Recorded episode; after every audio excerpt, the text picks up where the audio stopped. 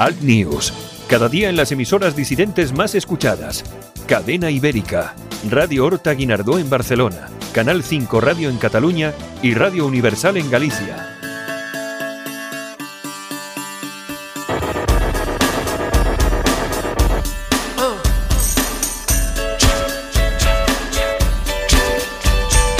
Escuchas Alt News, noticias alternativas en Cadena Ibérica, con Santiago Fontenla.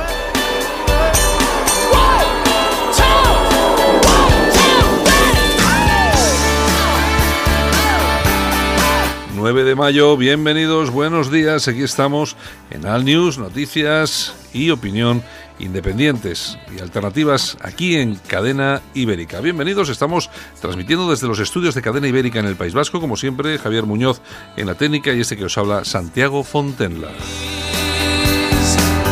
La temperatura, las más bajas van a estar 5 eh, grados de temperatura en Palencia, Segovia y León y la más alta eh, hoy toca a Murcia con 31 grados ni más ni menos.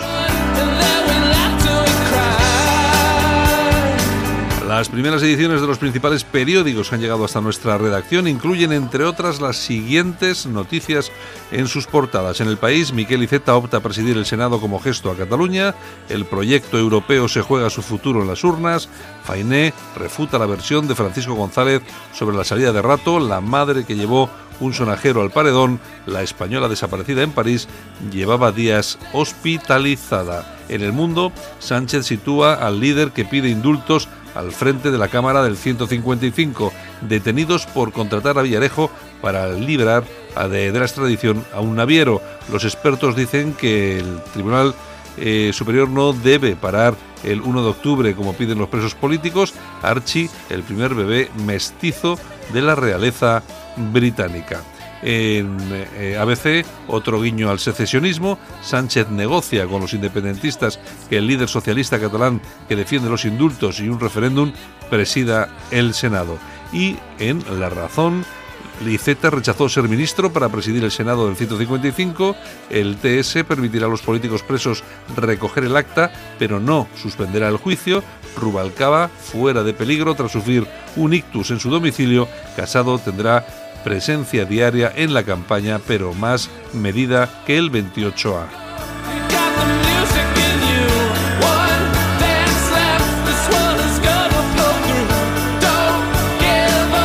Vamos eh, hoy a tener, eh, como siempre, revista de prensa con nuestra compañera Yolanda Cauciero Morín, luego iremos con Pedro Ángel López, hoy vamos a hablar eh, pues de la efemérides del día, vamos a hablar de una empresa icónica de España, ya no es española, pero una empresa icónica como SEAT. Y también vamos a analizar la actualidad con Armando Robles. Vamos a hablar de esa campaña electoral que comienza ya mismo, como quien dice, y por supuesto ahí vamos a estar nosotros analizando qué es lo que va a estar pasando y sucediendo. Lo dicho, tenemos 60 minutos de radio por delante, nosotros comenzamos, bienvenidos, gracias por escogernos, allá vamos. Alt News cada día en las emisoras disidentes más escuchadas.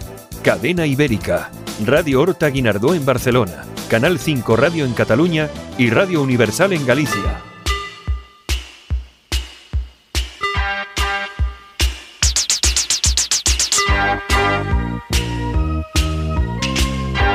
Buenos días, Yolanda Cemorín. Pues seguimos aquí con el New Way. Buenos días eh, y con Softcell. Softcell, que estaba liderado ni más ni menos que por Mark, Almond, que bueno, que esta es, una, esta es una estrella, ¿eh? Su, clásico. en el Reino Unido es una estrella, ¿eh? Softcell, eh, yo, para mí el único éxito de verdad que ha tenido. Sí, porque tuvieron alguna cosilla así más, pero vamos, lo más de lo más es, eh, este tema. Ese tema, sí. Que es una versión de otro tema, del mismo tema, que ya era bastante ¿Otro anterior. tema? Que era otro tema. Era bastante anterior, vamos. Exactamente.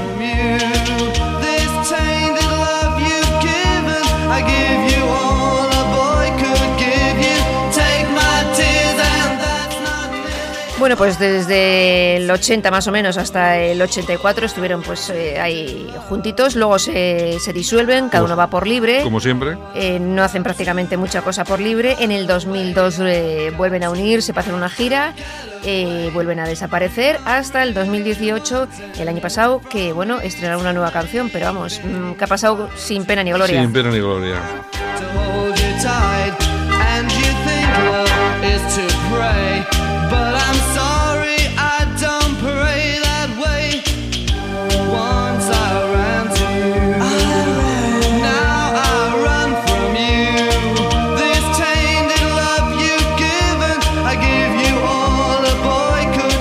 es una buena música para un jueves como este. Pues ¿eh? sí. Ya nos enfrentamos Al a- fin de semana. Al weekend, fin de semana y tal. Bueno, Yeah. hay que ir animándose un poquito.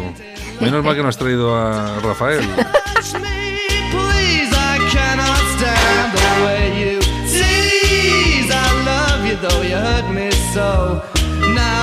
Bueno, pues si te parece, nos vamos con los titulares de la prensa, de Con internet. news, pues bien. venga, vamos a ir con esos titulares con nuestra compi Yolanda Cemorín.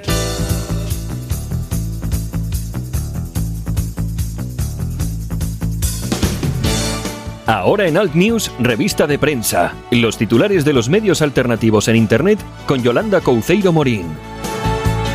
Na, na, na, na, na. Bueno, ¿qué nos cuentas esta mañana? Bueno, pues ya sabes que el bailarín más bailarín de todos los bailarines del PSOE seguramente presida el Senado, el Es señor Iceta. El señor ACT. El defensor aquí de los eh, indultos y todas estas cosas. Sí, bueno. Ya veremos si les deja los de Esquerra, eh, que tienen que votar. Bueno, es un, es un, yo creo que es un, precisamente es un guiño, ¿no? A, Hombre. a, toda- a todo lo que es el separatismo. Pues es un, es, este es un tipo, bueno, y además sacarlo de allí y ya está. Claro, luego referéndum y En lo que haga falta. Bueno, sí, no, sí, no, es lo que vamos a tener que vivir durante Se esa echará unos bailables allí en el Senado, ¿no? El amigo Iceta. Sí. No, bueno, estará más cerca de Chueca, estará contento. claro, Bueno, claro. ¿Qué más? Bueno, Asia Bibi, que ya consigue, ha conseguido salir de Pakistán y está en Canadá. La, ya sabéis todos que es la mujer cristiana que fue condenada a muerte, eh, acusada de blasfemia. Y bueno, está muy delicada de salud y tardará un poquito en, en ver a sus hijas Bueno, que están claro, allí. tú imagínate lo que tiene que ser pasar los años que ha pasado esta mujer en una cárcel en Afganistán. No lo quiero ni pensar. eh, de todas formas, eh, parece ser que, bueno, eh, está en Canadá, Sí, pero las, las, eh, las, fuerzas, las fuerzas y cuerpos de seguridad del Estado aquí en España les había llegado el comentario de que podía llegar a España, España, a sí. Sevilla, concretamente al norte, aquí, al Sí, País Vasco. sí. Eh, y lo estaban, lo estaban eh, investigando, mirando, etcétera, etcétera. Pero no, al final parece ser que el tema claro, se ha llevado en absoluto secreto, nadie, nadie sabía nada, hasta que lógicamente la han sacado del país, porque si no, esta pobre mujer pues se la cepillaban.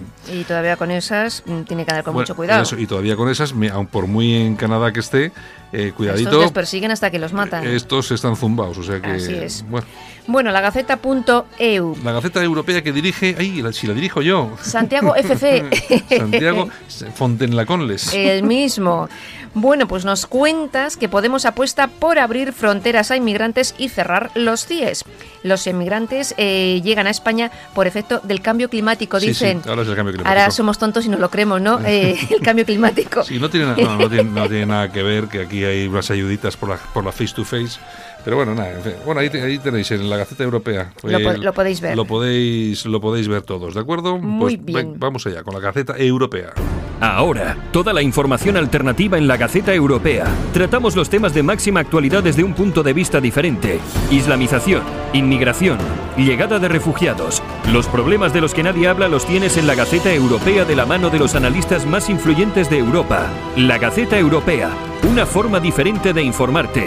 Léenos en Información alternativa.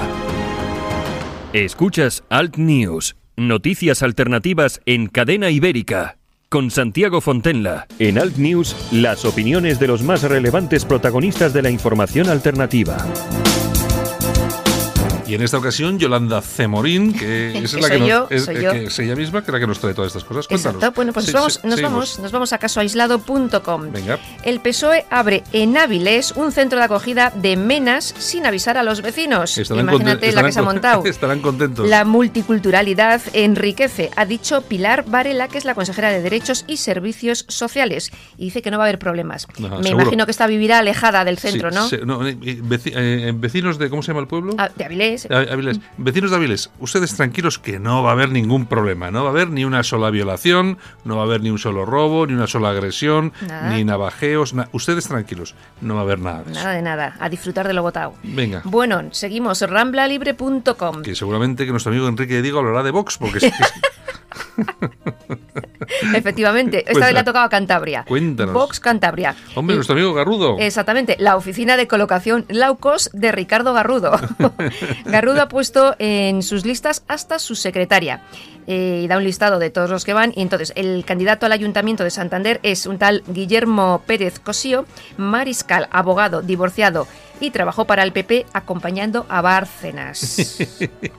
O sea, Bueno, bueno. Nos cuentan también que su despacho está limpio, no tiene papeles, que no aparecen y solo contesta los mensajes eh, por WhatsApp. Bueno, parece que No, está- que- que está- no trabaja de abogado, no, sé. Ah, ah, el abogado. Yo pensaba Sí, que este sí. hombre, yo pensaba que estaba en China, que seguía en China todavía. Sí, sí, sí, el sí, amigo, el no amigo- sabemos. el amigo no sabemos. Bueno, Pues tenéis ahí un, un listado majo que te da todo tipo de detalles, Enrique de Diego. venga, ¿qué más Así cosas? que seguimos. Bueno, alertadigital.com. Vamos con el diario de Armando, Armando Robles. Robles. Los hombres blancos deben morir. ¿Y esto qué es? Pues una obra de teatro, ¿eh? No piensen que lo he dicho yo.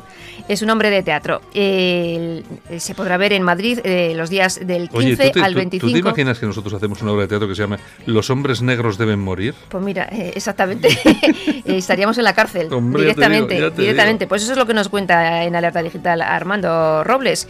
Eh, ¿Y dónde- dónde? Imaginaros en Madrid, en el Teatro Las Aguas, del 11 al 25 de mayo. Se, eh, tenéis esta obra por si queréis ir a, allí a hacer un scratch. Eso, eso sí, pero si sois blancos, ir pintado de negros, porque si no, igual os matan. porque Bueno, no, si la que dices la hubieras, la hubiesen eh, titulado Los hombres eh, negros deben morir, pues directamente al trullo.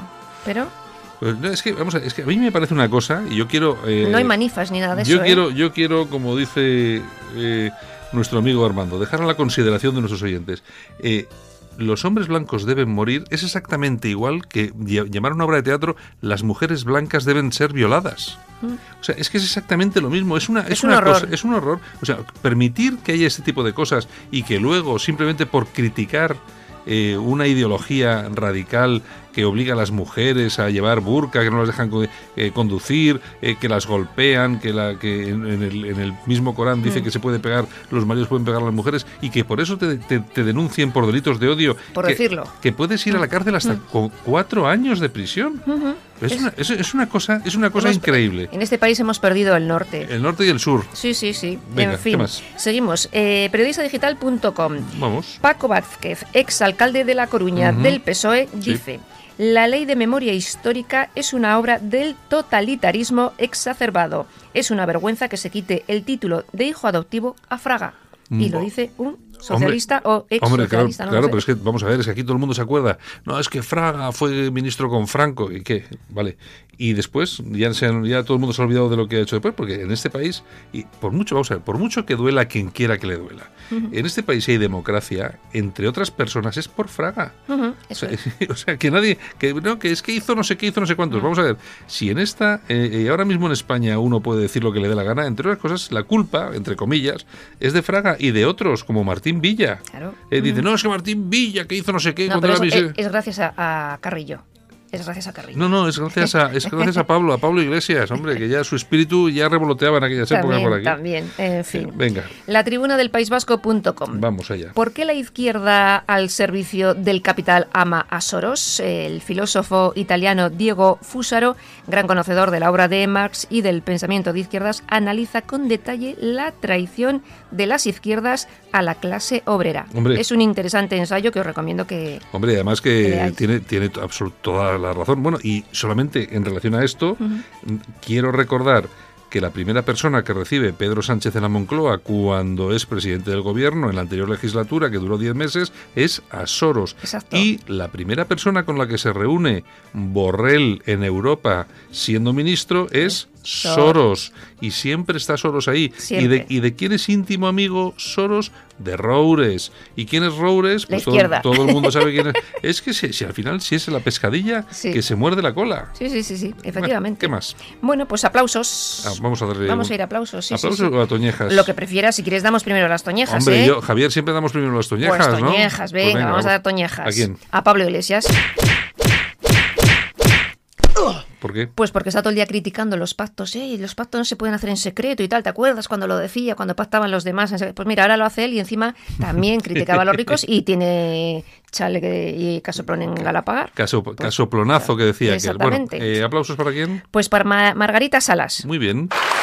Y ya nos dirás quién es. Pues sí, como siempre. Como siempre, claro. Pues mira, es bioquímica esta mujer y asturiana. Y está nominada al Premio Inventor Europeo 2019 de la Oficina Europea de Patentes. Ha creado un molde de bloques de hormigón exclusivo para proteger puertos y costas. Mm. La final será en Viena el 20 de junio. Bueno, pues mi- mira, ¿no ves? Siempre, siempre traes, eh, para esto los aplausos muchas veces traes mujeres que triunfan en la empresa y tal, a nivel nacional e internacional. Exacto. Y, y a estas no las empuja nadie, triunfan, triunfan por sí mismas porque son gente, son mujeres Son capaces. válidas, son exacto. capaces, válidas, pues es que, es que no sé. eh, tú imagínate que ahora a esta señora le dicen, no, no, ahora para, para que, para que, eh, ¿cómo se llama esto? Ya no me sale ni la palabra. Eh, no sé, pues sean en mitad y mitad, hombres y mujeres, la paridad, la paridad. La paridad, la Bueno, paridad. para, para que estos premios sea paridad, en vez de tú, va a ir un tío, porque habéis ganado durante tres veces, tía. Sí, pero, sí. sí, pero no, pues ¿cómo le vas a quitar a esta señora el título porque, porque es de un sexo u otro? No, se lo vamos a dar ahora a un bailarín. En O sea, fin, venga. En fin. Pues nada, Yolanda Cemorín. Pues a lo dicho, feliz jueves, pasarlo bien, besitos desde Bilbao y hasta mañana. Venga, esta mañana. Cuando miro hacia atrás, me veo mayor. Apenas recorría unos pocos kilómetros, pero año tras año me volví más rápido. Año tras año llegaba más lejos y me sentía más útil, más eficiente, más moderno. Sí, ahora que cumplo 100 años, me siento más vivo que nunca. 100 años más joven. Metro de Madrid. Comunidad de Madrid. Si le cuesta trabajo empezar el día, el aseo diario le supone un esfuerzo, le da miedo salir solo de casa, en San Camilo Ayuda a Domicilio le prestamos la ayuda que necesita. No deseche la idea sin conocer nuestros precios. Consúltelos en sancamilo.info y a través del teléfono 911-697-999. 911-697-999. Todo nuestro personal está capacitado y asegurado según legislación vigente. San Camilo ayuda a domicilio. Llame y déjenos echar una mano.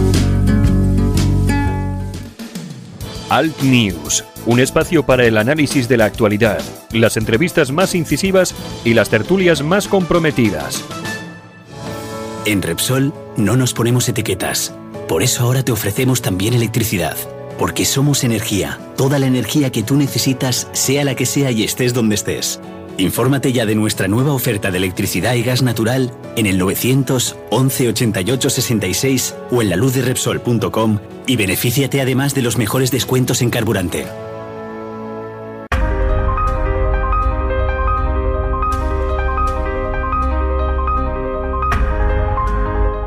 Pedro Ángel López nos trae las efemérides del día. Es tiempo de repasar la historia de España en Alt News.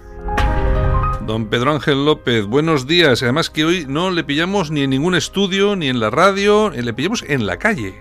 Me pillas en la calle, buenos días, lo primero. Bueno, buen- preparándome, porque después de escucharos ayer, mañana, eh, vamos, voy a estar este jueves, viernes, sábado, domingo en Puebla, ¿Mm? de Don Fadrique, eh, en todos los acontecimientos que se van a hacer allí, tanto las conferencias como el concierto, etcétera, etcétera, eh, sobre el tema de la, eh, del sitio de Valer. Creo que era Sí, obligado. Sí, Así sí. que, mira, chicos, no he salido en el puente de mayo, no he salido en Semana Santa, también me merezco salir un poco. oye, qué menos. Vamos, Qué lo que me merezca, es que mi mujer me ha dicho o salimos o salgo. O salgo. Así Entonces, mejor, mejor ir acompañada, He acompañada que si no, decidido acompañarla has, has decidido de forma voluntaria, entre comillas. sin Bueno, ninguna presión, por supuesto. bueno, ¿qué, qué nos traes hoy en este...? Bueno, pues mira, hoy 9 de mayo yo creo que se imponía comentar, aunque sea por encima, eh, que esa compañía que hoy eh, no es española, es de un grupo alemán, que es la compañía SEAT, Ajá. Pues fue el día en que se funda SEAT.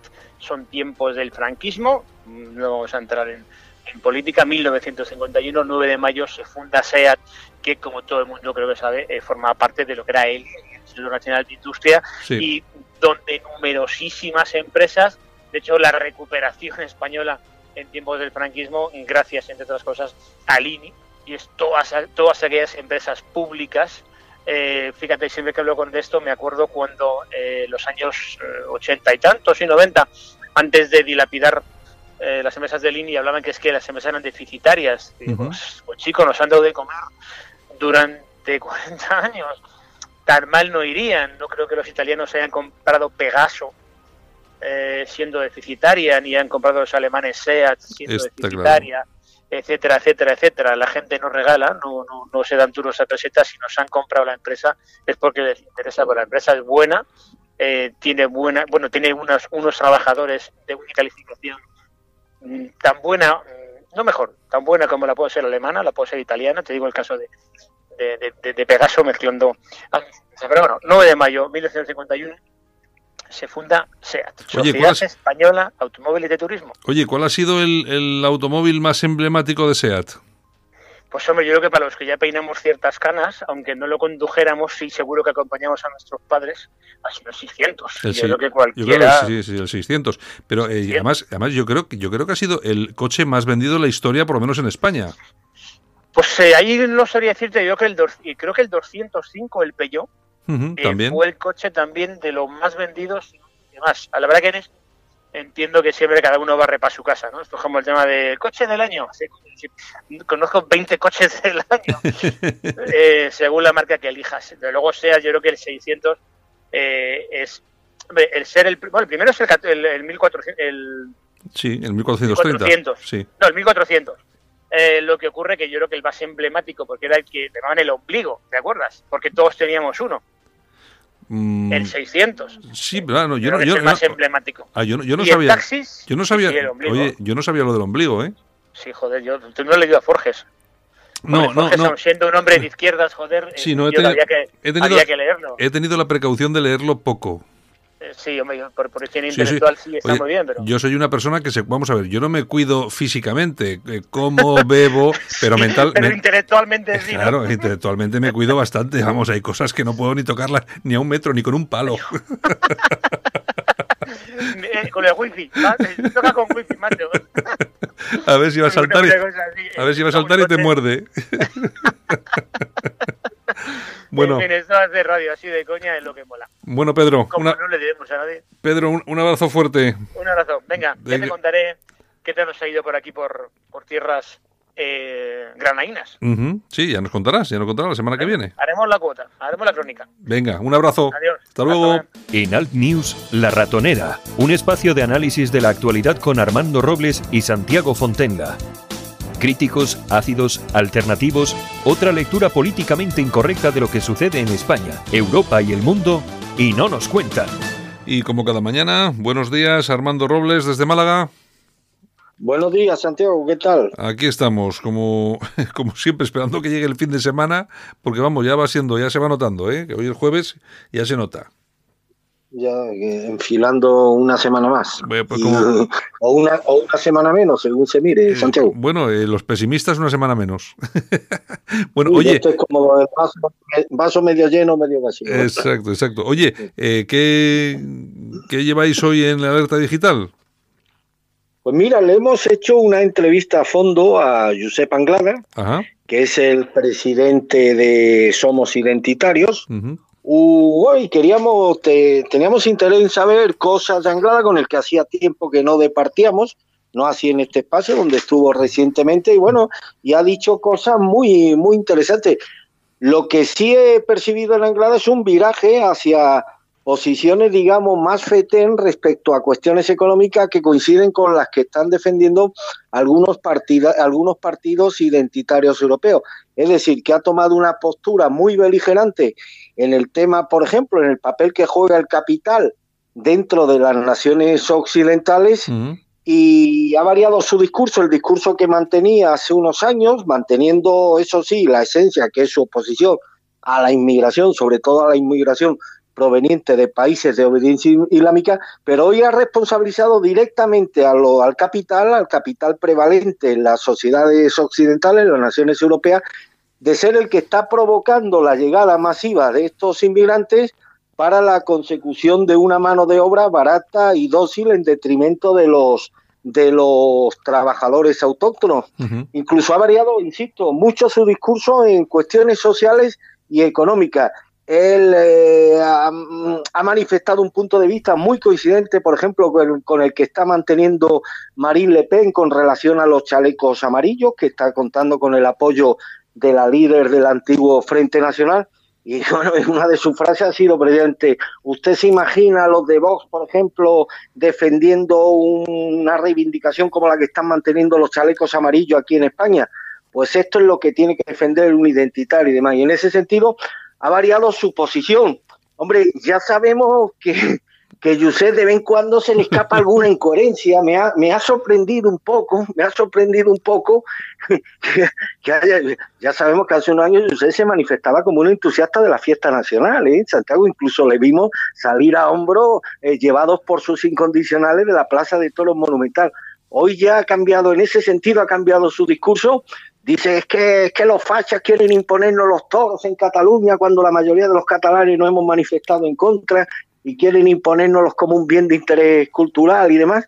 Y bueno, son la- las cosas, lo- los pequeños vaivenes, vaivenes eh, que, que- no suelen ser inhabituales eh, en un personaje incombustible como es Josep Anglada, que, que fue el primero en elevar a una formación identitaria, plataforma por Cataluña, hasta unas expectativas electorales hasta ese momento absolutamente inverosímiles, ¿no? Para cualquier otra fuerza análoga en nuestro país.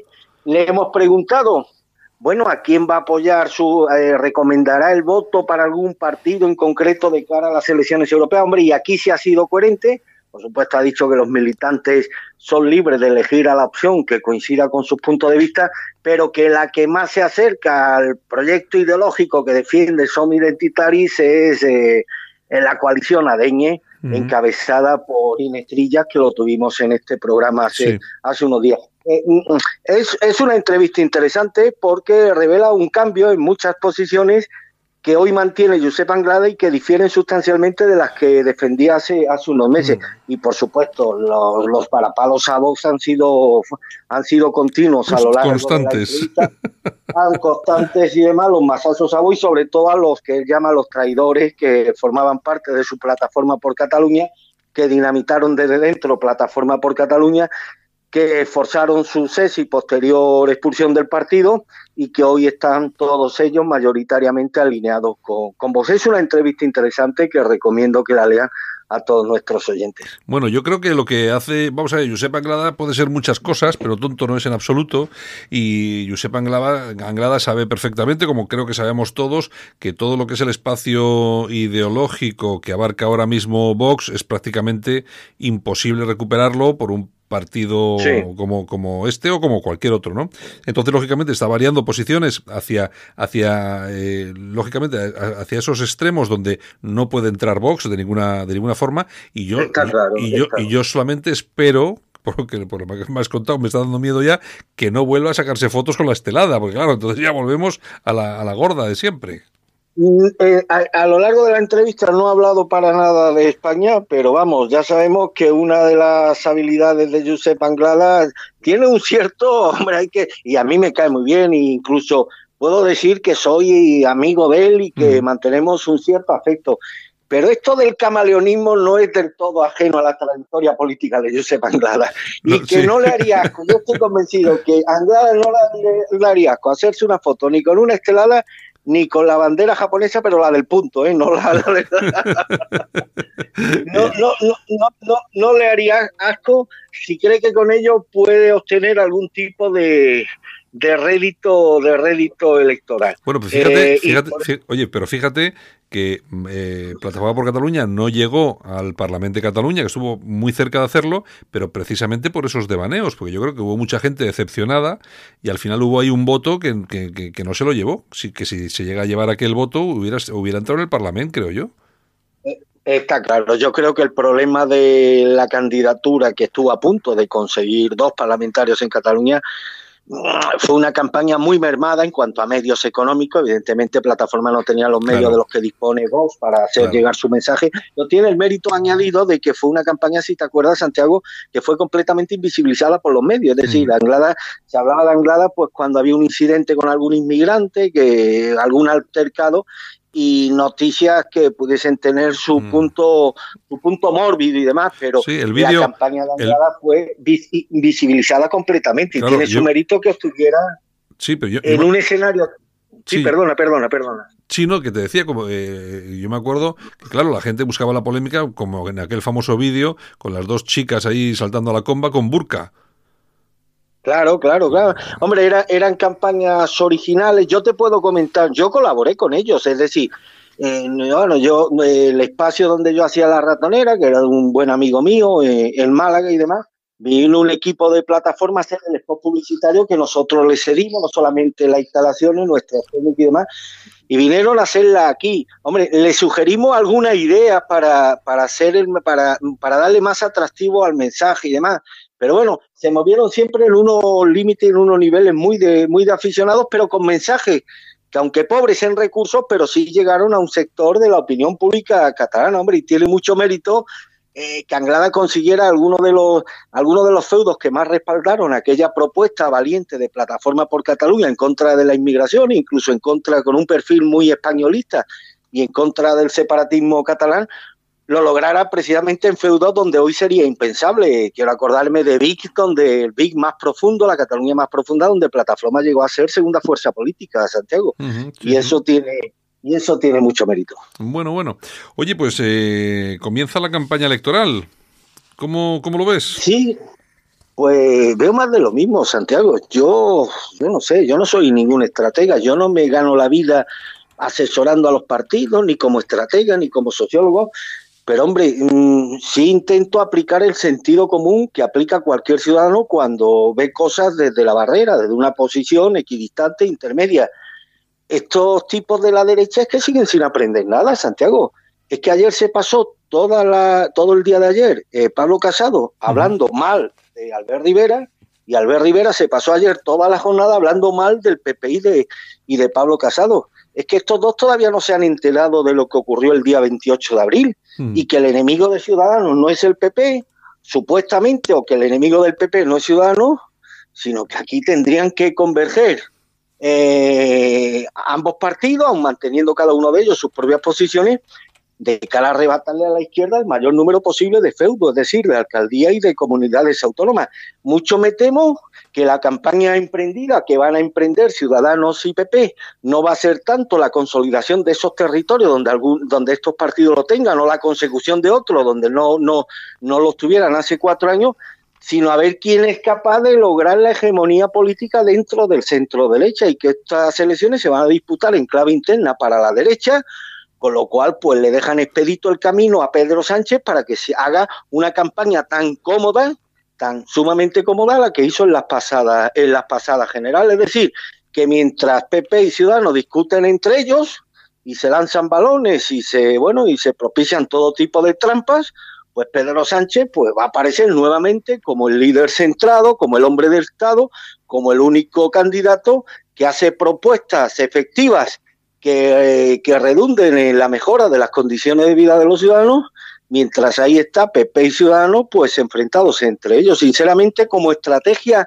electoral es algo que no entiendo. Espero que lo de ayer sea no sea premonitorio, que lo de ayer sea una excepción, pero de luego si ese va a ser, si esa va a ser la tónica de la campaña, no le auguro nada bueno a las expectativas que pueda tener el centro derecha el domingo 26 de mayo, Santiago. Hombre, Ciudadanos viene al sorpaso, lógicamente, viene a intentar Claro. a intentar hacerse con algunas con algunos nombres eh, de peso, como puede ser Comunidad de Madrid, etcétera, etcétera, etcétera. Eh, y el Partido Popular, pues también va por ellos, porque lógicamente se ve atacado y tiene y tiene que responder de alguna forma, aunque yo los veo, sí es cierto, eh, muy debilitados. El otro día tú decías que parecía Casado parecía un boxeador sonado, me Sí, sí, tiene, sí, sí, tiene- sí, sí. Tiene cierto parecido y luego le están eh, le están dejando eh, vía libre a Vox porque mm, eh, están peleando mucho entre Partido Popular y, Ciudadanos, que claro, son los que más se juegan eh, de cara a liderar ese, centro derecha, y le están dejando la puerta libre a Vox, que bueno, eh, aunque las expectativas parece que no van a ser las que en un principio se, se comentaban, eh, etcétera, etcétera, etcétera, como no lo fueron en las elecciones generales, pero bueno, ahí está, y yo creo que puede, puede ser determinante en ciudades importantes y, y en alguna comunidad. Hombre, yo creo que Vox, si alguna posibilidad tiene tanto PP o Ciudadanos de gobernar en el Ayuntamiento de Madrid o en la Comunidad Autónoma de Madrid será gracias a los votos que le pueda aportar Vox. Yo no tengo ninguna duda de que Vox va a sacar diputados autonómicos en Madrid y que va a sacar concejales en Madrid claro. y que tal y como está la dispersión de fuerzas políticas, tanto en la derecha como en la izquierda, los votos de Vox como los votos de Rejón, si la izquierda suma más que la derecha, van a ser determinantes y decisivos. Pero mucho me temo, Santiago, que estas elecciones en clave interna, es decir, en clave de la derecha o del centro derecha, se va a jugar en tres claves. La primera, ¿quién es el partido? Hombre, ahí descarto a Vox, no creo yo que Vox dé el sorpaso en número de votos, ni al No. PP ni a Ciudadanos, No. pero a ver quién es el, el partido que en el ámbito global obtiene más votos, independientemente de si esos votos han servido para más o para menos. A ver quién obtiene más votos, tanto en el ámbito de las municipales como en el ámbito de las europeas. Segunda, segunda clave, quién de los dos partidos es el que se posiciona por arriba en las elecciones europeas. Yo creo sinceramente que las elecciones europeas las va a ganar el Partido Socialista, además con una cierta Sí. comodidad un importante margen, pero ahí está la batalla interna a ver si Pepe, porque, eh, ojo, que, que el que esté arriba del otro en las europeas va a tener un valor simbólico impresionante en los próximos cuatro años, Santiago, y ahí se va a configurar probablemente, eh, pues, eh, quién va a ser, quién, va, quién, quién- quién está en condiciones de, de liderar ese espacio político ahora mismo tan disputado. Hombre, Y la, y la tercera cuestión, que yo creo que es la menos, la menos, la más clara, ¿no? Hombre, hay una realidad, hay que, hay que elogiarla y valorarla. El PP presenta 50.000 candidatos en toda España para las municipales y autonómicas. Hoy un partido que presenta 50.000 candidatos, o sea, supera en cuatro o cinco los candidatos que presenta Ciudadanos. Y ya no te digo los candidatos que presenta vos. Es decir, un partido que presenta 50.000 candidatos, solamente igualado por el Partido Socialista, yo dudo mucho que podamos hablar de esa formación política como un partido muerto, como un partido que está en las últimas, y más un partido con una fortaleza todavía importantísima, con una infraestructura humana que ya la quisieran otras y con una capacidad organizativa, pues ciertamente, ciertamente notable. Yo creo que de entre los tres partidos de la derecha, el Partido Popular va a ser el que va a sacar más alcaldes y más concejales, pues porque es el que más candidatos va, va a presentar. Otra cosa es el peso cualitativo de esos concejales o de esas alcaldías que se vaya a conseguir. De luego, el pediría la alcaldía de Madrid que 100 municipios, que 100 municipios Claro. pequeños. O sea que salvo en el tema de quién va a ser el partido de las tres derechas que va a obtener más alcaldías, que yo creo que está claro que va a ser el Partido Popular porque es el que más candidatos presenta, pero aquí la clave va a estar, que de hecho ya están disputándose entre ellos esa la consolidación de ese espacio, quién consigue más votos en las elecciones europeas y, y también quién es capaz de conseguir más votos en las elecciones eh, municipales y, y autonómicas en ámbitos y en feudos que son simbólicamente tan importantes para el centro derecha como puede ser la Comunidad de Madrid, Castilla-La Mancha, Extremadura, Castilla-León, etcétera, etcétera, etcétera. Mm. Yo, hombre, yo pienso que la lucha está entre Ciudadanos y el PP, efectivamente, porque, vamos a ver, aquí Ciudadanos está asumiendo, de hecho, el liderazgo de lo que es la oposición, por lo tanto, está asume, eh, sin que nadie le haya llamado para hacerlo, pues que ser el principal partido de la oposición, cuando no lo es por número de escaños, pero bueno, en esa pelea están.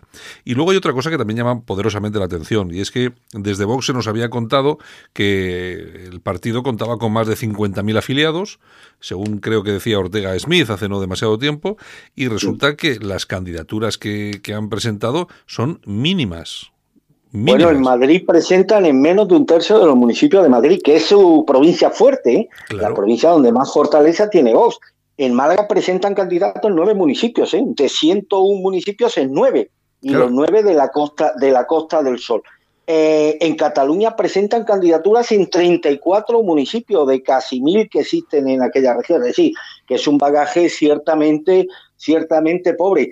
Y esto que demuestra, y que me perdonen los oyentes de voz que nos están escuchando, y sé que me dan mucha caña, que los quiero mucho, además, os quiero mucho y sois de los míos, que no, que vosotros no sois mi enemigo, todos vamos en el mismo carro.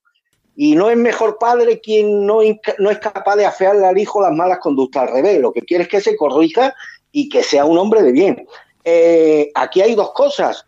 O vos nos está engañando respecto al número de militantes y están muy por debajo de las cifras que ellos anuncian y demás, o realmente han tenido muchas dificultades para que los militantes que tiene Vox hayan querido formar parte de una, de, de, de una lista. Sinceramente, si fuera cierta la cifra que ellos dan de 50.000 militantes, yo creo que con 50.000 militantes se, hubiera, se hubieran podido cubrir pues prácticamente Todo. más de la mitad de las listas electorales en toda España, Santiago. Hombre, aquí está pasando un poco. Ten en cuenta que Santiago Abascal viene, viene bien aprendido del PP y acuérdate que el PP hasta hace, hace cuatro días tenía 800.000 militantes, que luego se han quedado en, claro. en 68.000.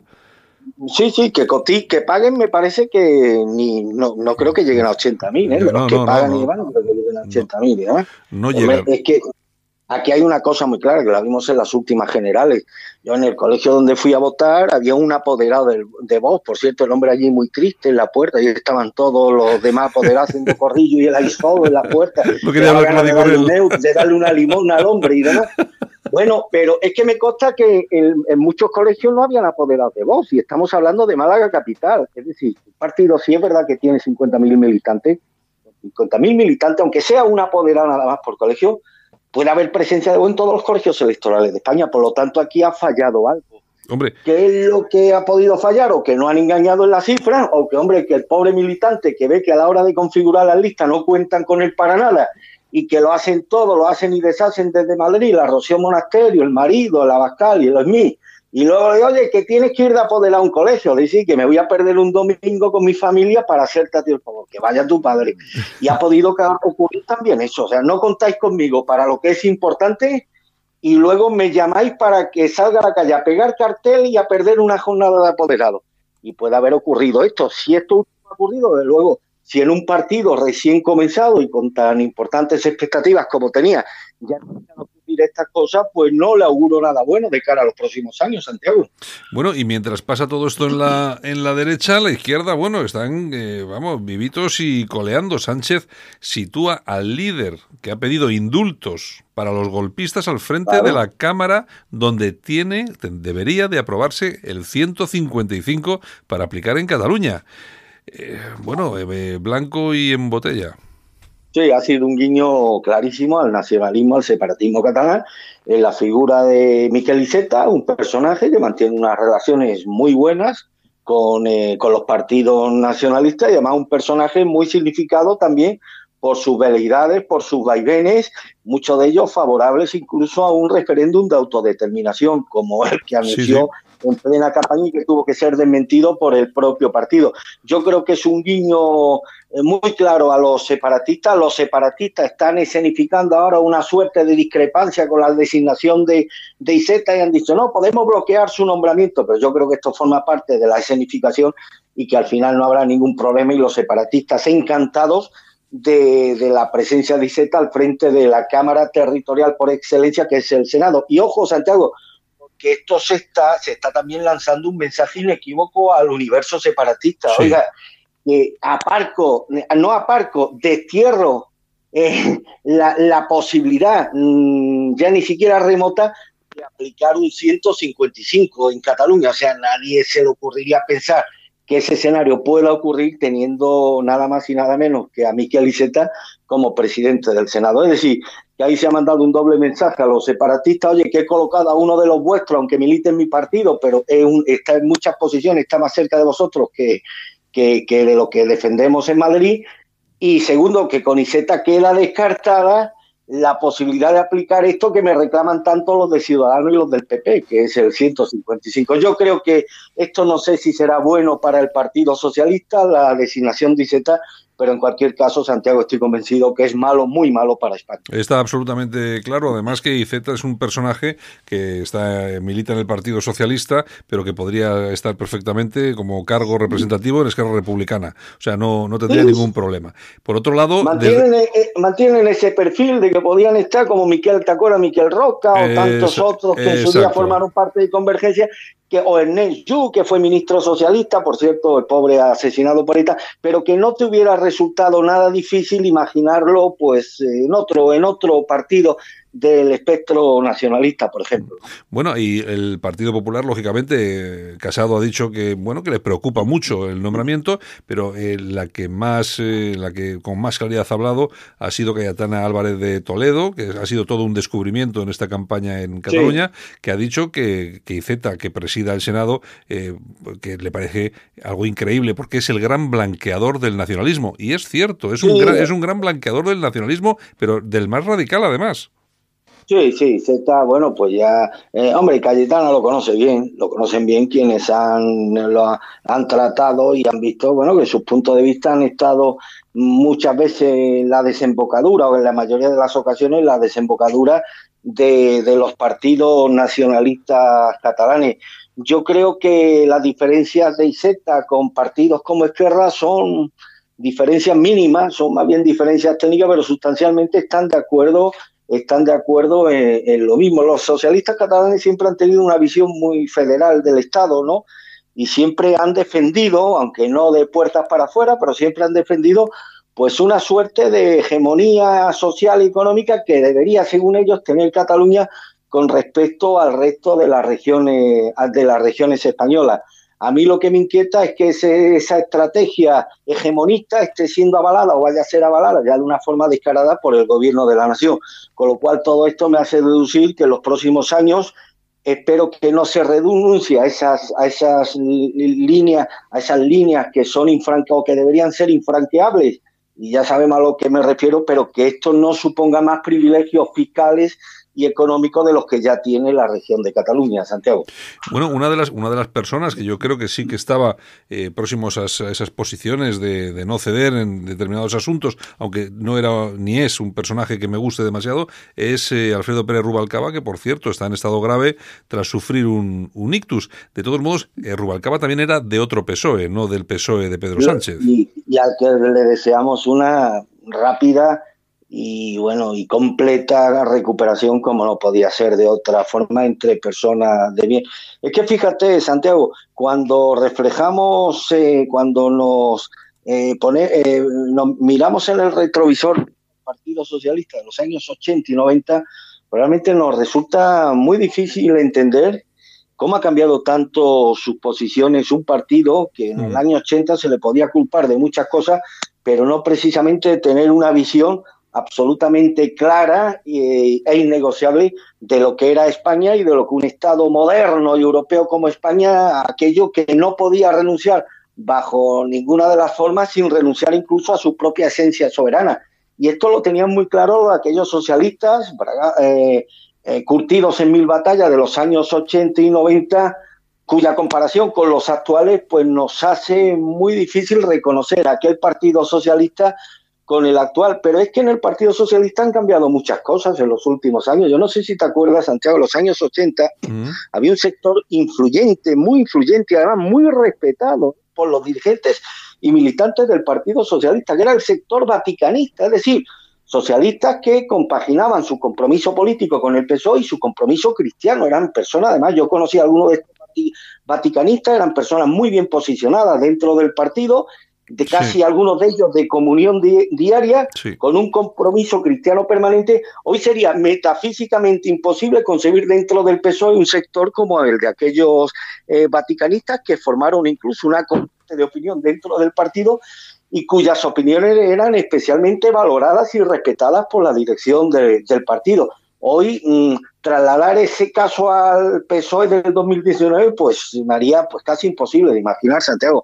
Han cambiado muchas cosas en este partido en los últimos años. Me acuerdo de aquel partido, de aquel Partido Socialista de los Catalanes de los años 80, cuyos posicionamientos en defensa de la centralidad del Estado y de la unidad de España, pues desconcertaba incluso a los propios nacionalistas. No sé si era el incidente de Julio Feo, sí. que fue un, una persona muy próxima a Felipe González, sus ataques a la bandera catalana y era miembro del Partido Socialista Catalana. Esas manifestaciones en defensa de la centralidad y de la unidad de España, yo creo que hoy también sería metafísicamente imposible que partiera de algún dirigente del Partido Socialista de los Catalanes. Es decir, que la democracia española por lo menos en el asunto de Cataluña, Santiago desgraciadamente ha ido avanzando todos estos años, sí, pero a paso de cangrejo. Pues tú fíjate que no solamente cambian los, los líderes del Partido Socialista, sino también los medios de